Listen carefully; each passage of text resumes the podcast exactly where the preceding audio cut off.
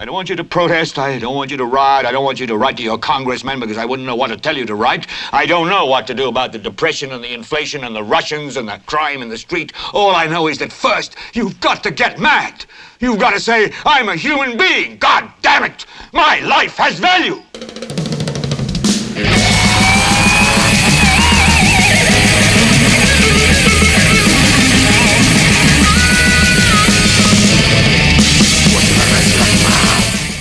Esto es Gelbete, el primer programa de Leviatán Podcast para este 2019.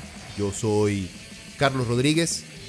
Espero me acompañen eh, una vez por semana, todos los domingos, los cuales voy a estarles resumiendo algunas de las noticias que más me llamaron la atención. O sea, no son todas las noticias más importantes, o sea, sino que son las noticias que más me interesaron a mí, por lo menos escarbar un poquito más para hacerle un poquito de crítica a ciertos temas que estamos viendo en el país. Este, como ya les estaba mencionando, es el primer podcast que estoy lanzando para Leviatán Podcast. Todas las semanas podrán encontrar un, segmento nuevo de, de Helvete para que puedan comentarlo ahí y hacerme llegar sus, opiniones. Les explico rápidamente, como este es el primer podcast, qué es Leviatán Podcast. Básicamente es un sitio web con diferentes segmentos, o sea, diferentes podcasts, diferentes programas dedicados a diferentes temas. Estamos intentando, estoy intentando una mezcla entre... Bueno, no es una mezcla y no, yo no creo que sea nada brillante o nada completamente nuevo, pero sí el mezclar, hablar de metal, política, actualidad, de derechos humanos, eh, creo que no se ha intentado como se puede intentar cosa que me ha ido llamando mucho la atención últimamente, el poder tener varios temas que me interesan que al parecer no tienen mucho en común, eh, tratar de unirlos dentro de un espacio en el cual se pueda hablar de diferentes cosas. En Leviatán vamos a tener esto que es el, el Bete, va a ser un programa, como les había dicho, una vez a la semana, un resumen eh, de noticias. También va a haber otro programa que se llama Autopsia, en el cual voy a estar analizando diferentes géneros del metal y también de vez en cuando lo podemos eh, o lo puedo también expandir a hablar sobre músicos eh, o eventos en específico. Por ejemplo, no solamente hablar de qué es el death metal melódico, que por cierto va a ser nuestro primer programa de autopsia, sino también poder hablar de eh, bandas cristianas, cuál ha sido el movimiento más grande en el país en, donde se ha movido más la influencia de metal cristiano. Por ejemplo, ese podría ser un tema que se pueda tratar en ese segmento de autopsia. También vamos a tener segmentos como Diabolos y Música, que es simple, son reseñas de discos, en el cual me voy a estar enfocando en discos nacionales, empezando por allá a principios del 2000, que fue más o menos cuando yo me empecé a meter en toda la escena nacional eh, de metal. Y también vamos a tener lo que son eh, Hangar 18, que es, digamos, es la parte más política, más de derechos humanos, en el cual voy a estar haciendo pequeñas investigaciones sobre un tema en específico. El primero que voy a estar lanzando eh, sería sobre la brecha salarial que existe en Costa Rica entre hombres y mujeres. Eh, eso serían, ese va a ser la fuente, digamos, el, inicio de lo que es Leviathan Podcast, van a ser todos esos programas. Obviamente siempre voy a estar abierto a sus opiniones, a sus sugerencias y si logramos o si logro ganar algo de audiencia que le esté colaborando a uno diciéndole por dónde más o menos ir, uno se puede guiar por ustedes también, ¿verdad? ¿Qué es lo que, qué es lo que quieren oír o qué es lo que les interesa?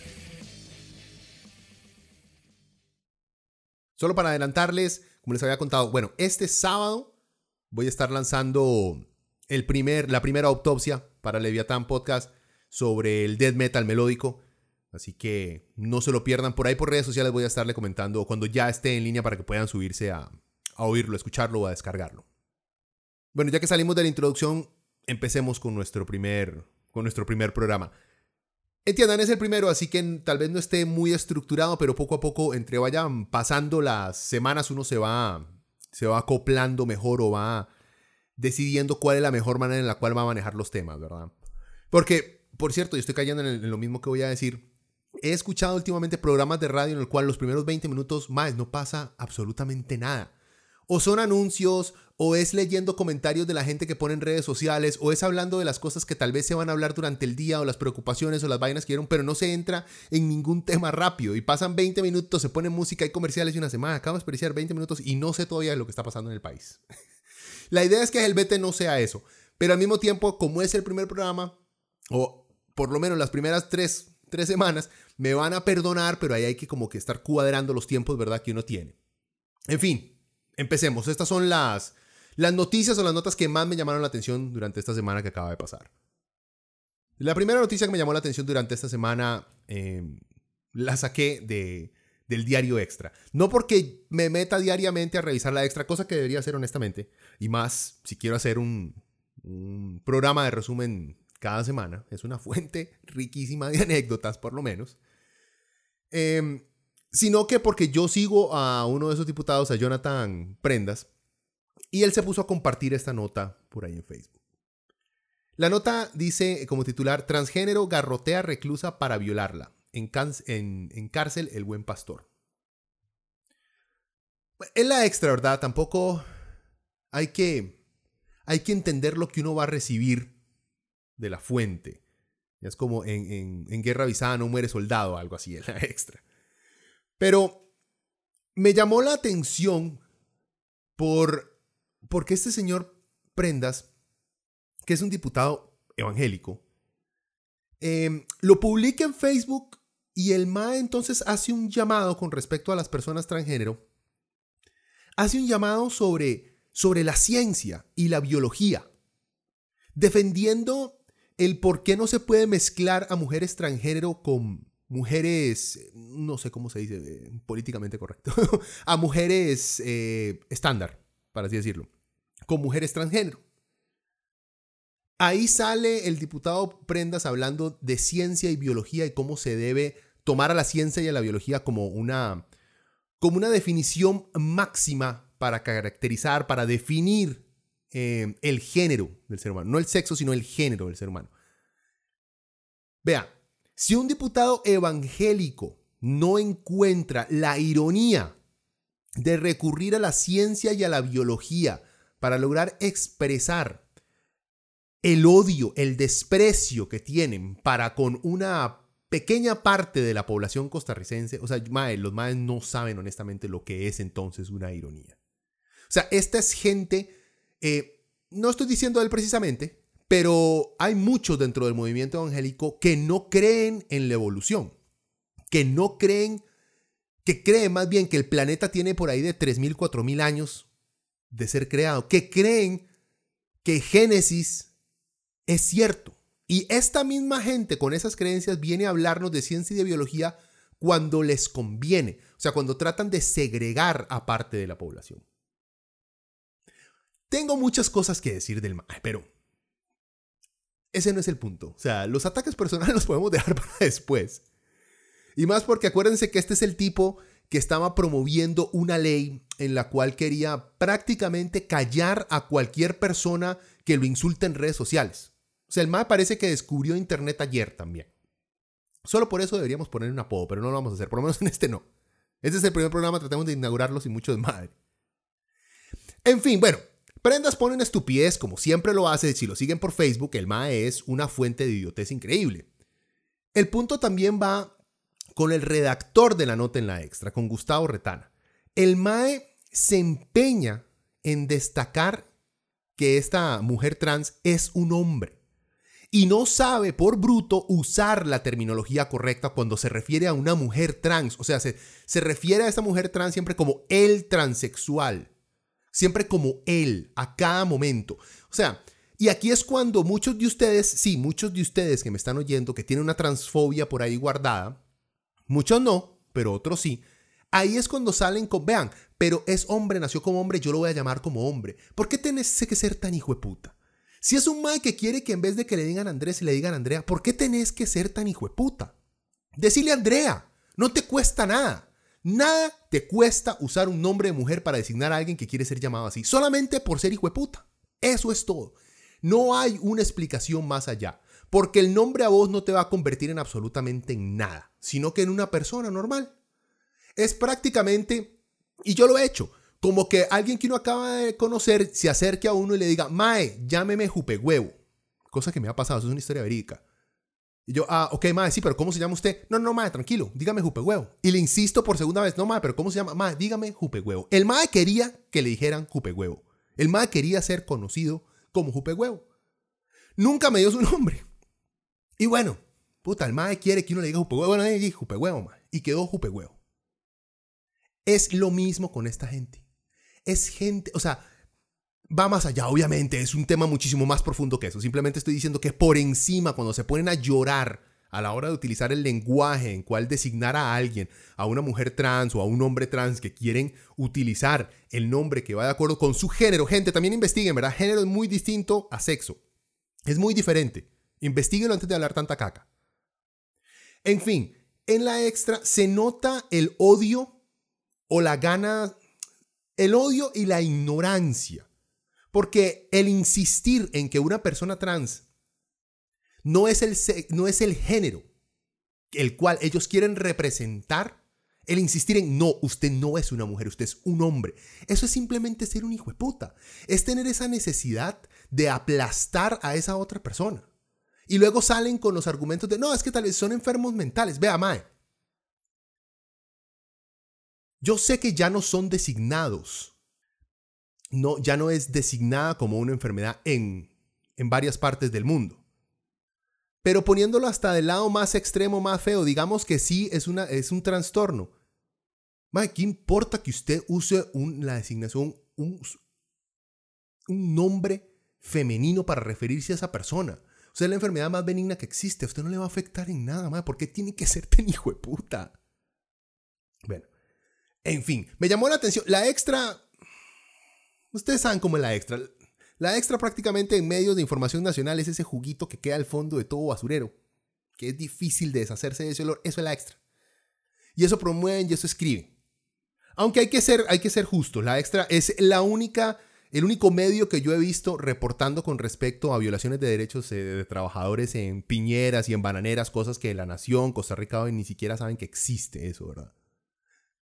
Pero en fin, se nota, el, el artículo en sí da asco, está escrito para promover este, el odio en este país. Y el señor Prendas, al no ser una persona tan inteligente, al no querer aprender y educarse un poquito más, cae dentro del juego de la extra. Bueno, también es parte de la ideología del MAE, ¿verdad? El odiar a personas que sean diferentes a él. Para los que creen que tal vez se le estoy montando muy fuerte al MAE, vean, es que esta no es la primera vez, como les digo, este MAE, en especial, este MAE, tiene está haciendo una carrera en la Asamblea Legislativa ridícula. Está haciendo un ridículo. Y demuestra los riesgos que existen dentro de la democracia. Yo estoy a favor, todos estamos a favor de la democracia. Pero de vez en cuando llega un señor Prendas que nos demuestra el riesgo. ¿Qué pasa cuando la democracia nos sale mal? Escogemos a uno de estos genios. Prendas es uno de estos maes. Prendas demuestra, uno, que la democracia en este país existe, es sólida y se respeta. Porque tener a un MAE con un coeficiente intelectual tan bajo en la asamblea, MAE demuestra que aquí se le da oportunidad a todo mundo. Pero, dejémoslo un toque. No, no dejémoslo un toque. Sigamos a una más porque tengo una más del MAE y después ya seguimos con las otras noticias. El MAE también se pone, porque el MAE es muy activo en redes sociales, ¿verdad? Entonces, el MAE también ahí este, se puso a comentar sobre la designación eh, del nuevo canciller de la República, Emanuel eh, Ventura Robles. Nada más, les quiero leer una parte de lo que este Mae, de lo que Prendas, el mismo Mae, escribió en su Facebook. Entonces el Mae pone, ese es otro tema, otro tema aparte. Espero realmente que el nuevo canciller, Manuel Ventura, logre levantar el perfil diplomático de Costa Rica que ha venido a menos en este gobierno. Bueno, ahí hasta ahí, digamos que, vamos bien. Costa Rica no ha quedado mal a nivel mundial. Sí, hubo un desmadre con Epsi Campbell. Está bien que haya renunciado. Yo no creo que debió haber renunciado. O sea, fue un escándalo, está bien. A mí no me gusta para nada el PAC. Pero no me pareció lo suficientemente importante como para que la madre renunciara. En fin, Costa Rica en los ojos del mundo no está mal por nuestros cancilleres. Está mal por las violaciones y las muertes de extranjeros que hemos tenido. Y hay mucha gente que le echa la culpa al cuerpo diplomático que no tiene una cosa con otra. Tiene el partido. Bueno, hay que, hay que hacer toda una, un malabarismo ahí mental para echarle por completo la culpa al PAC, aunque sí lo tiene en ciertos aspectos. En fin, en esa parte no, no, no me afecta tanto. Pero luego pone prendas. Es urgente que Ventura no solo haga gala de su experiencia, sino que la ejerza. Pues el país necesita un canciller que no se convierta en un activista sobre el tema de derechos humanos a favor de ninguna población en particular y que más bien sea defensor de la identidad del ser costarricense. Voy a tomarme un traguito de birra. Porque hay veces que uno lee algo tan estúpido, tan lleno de, de, miopía política, más de sentido común. O sea, es que este Mae Prendas cree que los derechos humanos se pueden dividir entre derechos humanos de una minoría y derechos humanos de una mayoría. O sea, el Mae, el es así de denso. Nada más leámosle, leámosle algo el señor Prendas de la Declaración de la Universal de los Derechos Humanos, el artículo 1 y 2 nada más. Bueno, y el, y el 3 también un poquitillo. El artículo 1 dice, todos los seres humanos nacen libres e iguales en dignidad y derechos y dotados como están de razón y conciencia. Deben comportarse fraternalmente los unos con los otros. Madre, perfecto. Artículo 2. Yo creo que este es el artículo que más, que debe odiar Prendas, si es que el MAE lo ha leído. Toda persona tiene todos los derechos y libertades proclamados en esta declaración, sin distinción alguna de raza, color, sexo, idioma, religión, opinión política o de cualquier otra índole, origen nacional o social, posición económica, nacimiento o cualquier otra condición. Además, no se hará distinción alguna fundada en la condición política, jurídica o internacional del país o territorio de cuya jurisdicción depende una persona, tanto si se trata de un país independiente como de un territorio bajo administración fiduciaria, no autónomo, Artículo 3. Todo individuo tiene derecho a la vida, la libertad y la seguridad de su persona. Artículo 4. Nadie está sometido a esclavitud ni a servidumbre. La esclavitud y la trata de esclavos están prohibidas en todas sus formas. Les, leo esos dos nada más para que vean la magnitud que tienen los derechos humanos. El problema es que personas como, como el señor Prendas, creen, odian, odian los derechos humanos porque no les permite a ellos discriminar. Así de sencillo, esa es la bronca que tiene. El señor Prendas quiere tener el derecho de decirle a una persona trans, no, usted no es de ese género, usted es de este género porque así lo veo yo. Porque en este caso me conviene que la ciencia, que la biología determine ciertas cosas. Aunque biológicamente y psicológicamente hay indicadores también que han llevado a muchas personas a considerar los diferentes géneros que existen dentro del ser humano. Nuestra biología no es tan sencilla.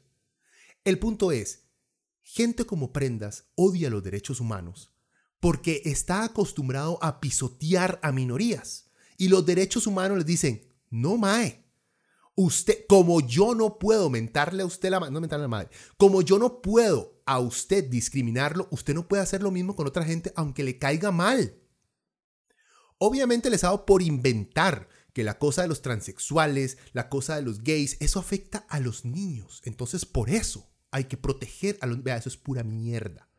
Eso es pura mierda. Esta es gente que no le importan ni siquiera a los niños tampoco.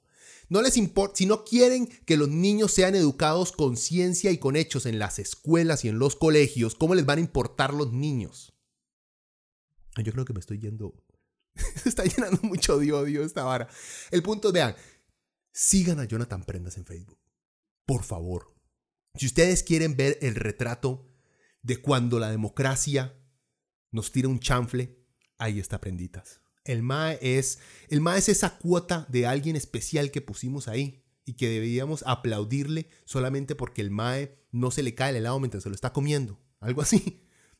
Pero bueno, sigamos. Otra noticia de la semana.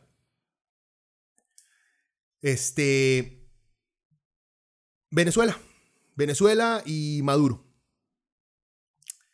Pues muy decepcionado, muy decepcionado con no con el Frente Amplio, sino específicamente con Villalta. Muy decepcionado por el no apoyo, porque no apoyó a Maduro, pero sí cayó. Se quedó callado. Vean, yo apoyé a Chávez desde que llegó hasta su muerte. No le creo a Chávez que los gringos le inyectaron cáncer, aunque vean, hay cosas más raras han pasado. O sea, los gringos han hecho experimentos con su propia población negra en Estados Unidos de inyectarles sífilis y verlos morir solo para experimentar con los maes. O sea, los gringos han hecho cosas despreciables que no sería sorprendente, pero no hay ninguna evidencia de que a Chávez le dieron cáncer. Vean, otra cosa que van a ver aquí en Helvet es que yo a veces me salgo por las tangentes.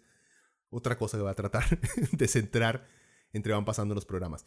Pero sí, muy, muy decepcionado con Villalta por simplemente no decir lo que está haciendo Maduro está mal. Maduro está no solamente violando todo principio democrático internacional, sino que está violando la constitución que Chávez dejó en Venezuela. Maduro ha sido un desastre para Venezuela. Podemos hablar de las malas políticas que conllevaron a Venezuela a estar como está ahorita. Conllevaron, no sé conllevaron es una palabra. Bueno, no importa. Que llevaron a Venezuela a estar como está. Malas políticas que a lo mejor puso eh, Hugo Chávez. De eso lo podemos hablar. Hugo Chávez fue un hombre con muchas fallas. Pero Hugo Chávez no es Nicolás Maduro. Nicolás Maduro es una normal. No es que sea de izquierda, sea de derecha, no. Es un incompetente que ha lanzado a un país rico a una pobreza extrema. Nada más les quiero leer lo que puso Eva Gollinger. Los que han seguido, digamos, o han amado o han odiado a Chávez han saben quién es Eva Gollinger, que fue una, una de las principales consejeras de Hugo Chávez. O sea, más chavista no se puede ser. La madre posteó en Twitter en inglés. I posted this because I'm disgusted by the level of corruption and abuse of power consuming Venezuela. Maduro has made a mockery of Chavez's legacy. ¿Qué dice la madre? Que está posteando porque está asqueada del nivel de corrupción y el abuso de poder que se está, que está consumiendo a Venezuela. Maduro ha hecho una burla el legado de Chávez. Estoy completamente de acuerdo con ella. Ya eso, y una cosa que he visto mucho también en redes sociales, muchos de ustedes, que son de izquierda, que creen que por decir la verdad, que por ver los hechos, ver los datos y decir Maduro es un idiota, se está cagando en Venezuela. No pueden hacer eso porque sienten que al ceder eso están cediendo a la derecha. No. Están cediendo que un individuo es una normal y que está haciendo mal las cosas y que debería dejar el poder en este momento. La ideología socialista no puede y no ha dependido nunca de una persona por más de que lo quieran convertir en un, en un altar eh, a la personalidad de un individuo. Pero aquí muchos de la izquierda creen que si dicen la verdad de lo que piensan sobre Maduro, están traicionando una ideología de compartir, de ayudar, de apoyar, de salir adelante, de darle fuerza a los que, de darle fuerza y darle voz a los que no la tienen creen que al decir que Maduro es un dictador, decir que Maduro está empobreciendo a Venezuela, creen que al decir eso están traicionando entonces la ideología de ayudarnos entre nosotros. No, no lo están haciendo. Es más, al estar callados ante la injusticia que, se está, que está ocurriendo en este momento en Venezuela, ahí están traicionando los principios socialistas más grandes que hay. Pero se los dejo para que me odien un poquito. ¿Qué más? Eh, una, una calculadora de pluses que publicó Costa Rica hoy. Uy, más. Vea, Costa Rica hoy a mí me parece que es uno de estos proyectos eh, de medios de comunicación, como cuando uno estaba en el cole y entonces a uno le dijeron, Mao, necesitamos un, un club extra. Yo no sé si ustedes estuvieron, pero a nosotros nos tenían... Hubo un año que nos obligaron a todos a que teníamos que participar en un club después de clases. Entonces, obviamente, yo estaba en el equipo de básquet, entonces yo decía, y hagan básquet un club de afuera y ya, entrenamos ese día, me y se acabó, y nada más. Y los otros más que jugaban papi, los que jugaban fútbol, entonces decían, sí, y dijeron, no, no, no. O sea, necesitamos que hagan algo que tenga algo de producción eh, para el futuro, no solamente deporte. Entonces nos pusieron, digamos, un, un, club de, un club de periodismo de un medio de comunicación. Y eso es Costa Rica hoy. Es el proyecto de un montón de maes que no tenían muy buena idea cuál era el periodismo, pero que habían visto un par de películas. Entonces les parecía muy bonito y muy agradable. Y se los digo porque, mae, los maes, o sea, publican cosas sin pensar muy bien las varas o, la repercusión que va a tener, o, si lo saben. Yo no quiero creer que los maes tienen una agenda de desprestigio con respecto a los trabajadores. Puede ser, puede ser. Si ustedes saben quién es el dueño de Costa Rica hoy, puede ser que sí exista una, una agenda de destrucción del sector público, puede ser. Pero hasta que no tengamos, digamos, ningún tipo de, de, verificación con respecto a eso, no podemos decir nada. En fin, los MAES publicaron una calculadora de pluses que decía cuánto reciben los funcionarios de cada institución. El artículo es para presentar eh, una herramienta que muestra disque lo que ganan en incentivos, o sea, aparte del salario, eh, en incentivos al año los empleados en diversos entes eh, gubernamentales. El problema nuevamente es que no, no hay contexto para las cifras que dan. Los gráficos son todos mal hechos y ni siquiera ponen cuánto ganan al año sin los pluses esos mismos empleados. No me sorprende. Eh, es el tipo de idioteces que han venido haciendo desde hace años. Echarle la culpa a los trabajadores del sector público por cualquier crisis en la que el país cae. Y ahí está, y ustedes se meten y pueden ver cuánto ganan en plus en tal institución y cuánto ganan en la otra y cuánto ganan en la otra, como le digo, entonces se lo dan, a como es al año, se lo dan en, una, en un número de millones. Al año. En el MEP gana al año un trabajador promedio 5 millones de colones en bonos, en pluses. Sea, ¿cuánto es eso al mes, Mae? ¿Por qué le están pagando eso? Se lo pongo así. Los trabajadores públicos en este país no son el problema de la crisis fiscal. Ya hay economistas nacionales, hay entes internacionales que se los han demostrado y se los pueden demostrar con números, con cifras. Los medios no se los ponen aquí. Es más, uno de los programas de, de Leviathan, uno, uno de estos hangares 18, tiene que ser enfocado exactamente en eso. ¿Quiénes son los responsables de las últimas crisis que hemos tenido en este país? para que vean que no es el maestro que está ganando 700 mil pesos al mes, o 800 mil pesos al mes, o un millón de colones al mes, que en este país, señores, un millón de colones al mes. Sí, usted vive bien, pero usted no es millonario. Mucho. Si esta gente de verdad estuviera empobreciendo, empobreciendo al país, ¿por qué no los vemos viviendo en lujos? Ustedes han visto que los maestros, la gente que trabaja para los colegios y escuelas públicas en este país, es gente de mucha plata, es gente muy pudiente. No, ¿verdad? Pero a esos es a los que les queremos echar la culpa. Sigamos. Otro fue la estupidez esta de Repretel de hacer ver al presidente el video de una fila de gente buscando brete en, Ciudad Cresada. En parte yo entiendo los medios. Los más Esperan poner a la gente con, wow, mire. Y la reacción del presidente fue, oh, Charlie, qué estúpido. O sea, esa es la idea de los maes. Agarraron un wow. Ma, pero ¿qué va a hacer el mae? En primer lugar, hace más de 10 años yo empecé a ir a ferias de trabajo. Los que han tenido que trabajar o en call centers o en servicio al cliente en este país saben que cuando hay feria de trabajo hay filas. Eso no es de ahora. Eso no es culpa ahora del PAC. Eso viene desde mucho antes. Sí, el PAC no ha hecho mucho para sacarnos del hueco y según ellos vamos a salir del hueco en las espaldas de los más pobres, ¿verdad? Sí, pero tampoco. O sea, tratar de agarrar al presidente y decir, vea, señor presidente, hay gente haciendo fila para conseguir trabajo. ¿Qué hacemos? Eh, manipicha, que hagan fila. Como yo la hice hace 10, 15, 20 años. Siempre han habido filas para conseguir trabajo en este país. No nos hagamos los pendejos ahora. Bueno, ya, dos más. Otro artículo, y este fue, digamos, ese, el mejor artículo de la semana. Obviamente lo leí todo, pero es muy grande, es muy, es, es muy denso. Es un muy buen trabajo periodístico como Semana la Universidad suele hacer. Por cierto, yo estudié en universidad privada.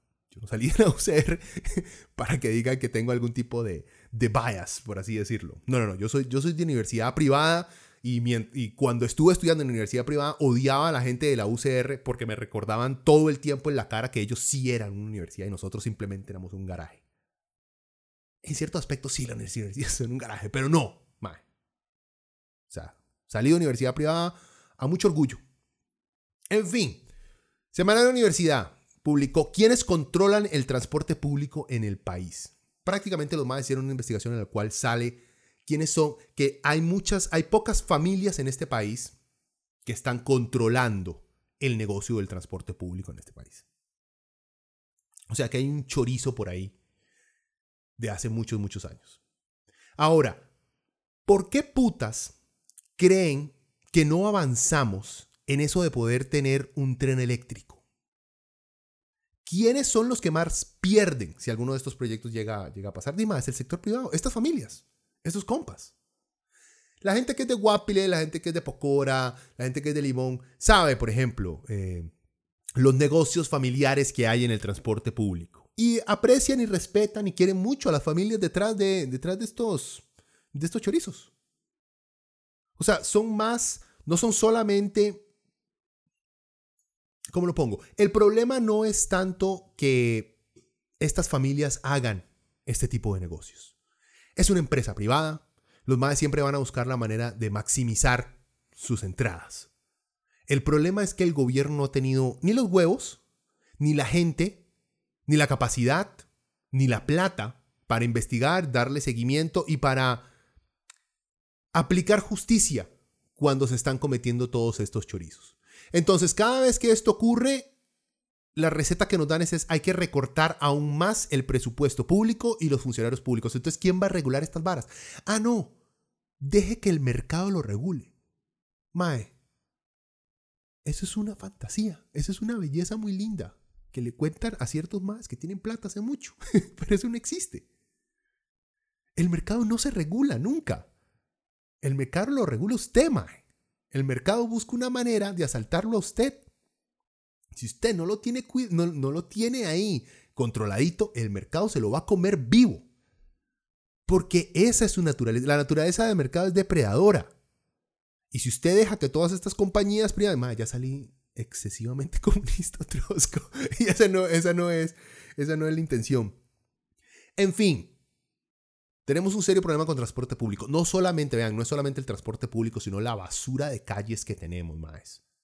Son una por quería. Las calles, las paradas, las han, ido arreglando ahí aceras para poner estas, estas varas como para, para guiar este, a los ciegos y todas estas varas, muy bien.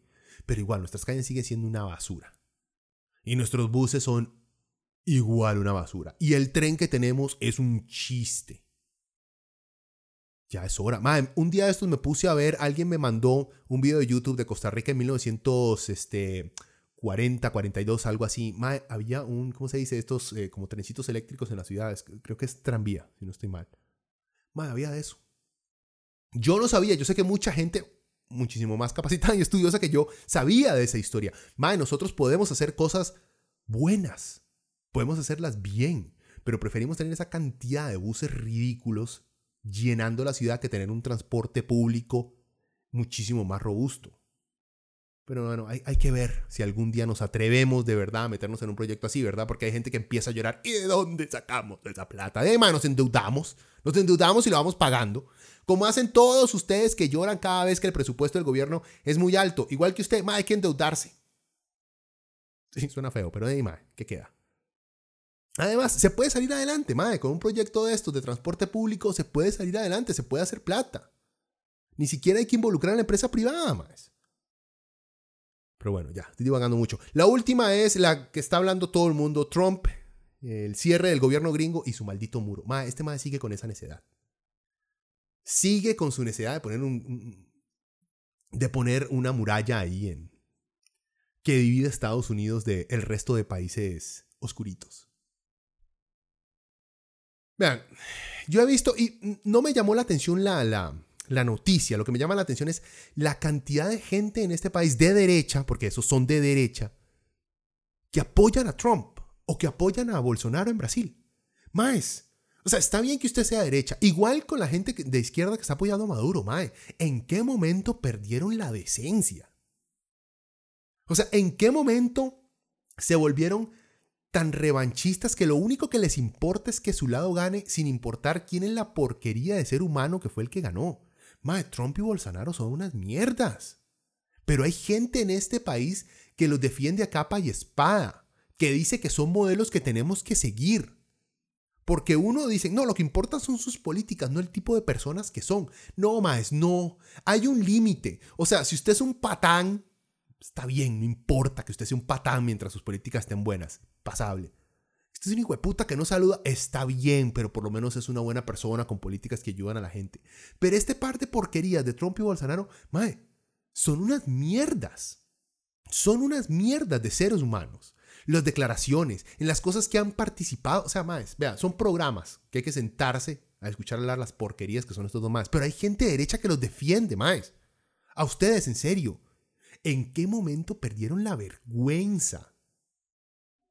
Bueno, ya yo no soy el tata de nadie, pero me fui por ese lado. En fin, hasta aquí llegamos con el primer Helvete. Espero que por lo menos se hayan entretenido. Em, para la próxima semana, como les digo, bueno, sí, para la próxima semana tenemos el sábado. Va a estar saliendo la primera autopsia, el cual me siento y analizo lo que es el death metal melódico.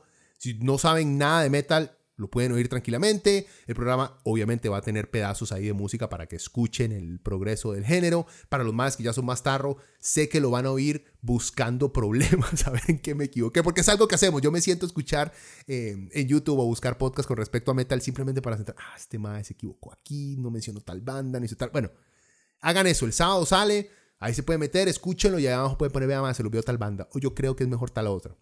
¿Ya? Después, eh, el jueves, pero ya ese es el jueves 24, voy a estar subiendo ahí la lista de, para mí, cuáles son las, los, los 31, perdón, los 30 mejores eh, discos de death metal melódico jamás hechos. Y el 25, el viernes que le sigue, entonces estoy subiendo la primera reseña para Diabolos en Música eh, sobre la banda Tika December's Cold Winter, que desaparecía ahorita, son Advent of Bentham. Entonces, esos son, digamos, los programas más cercanos que tenemos planeados.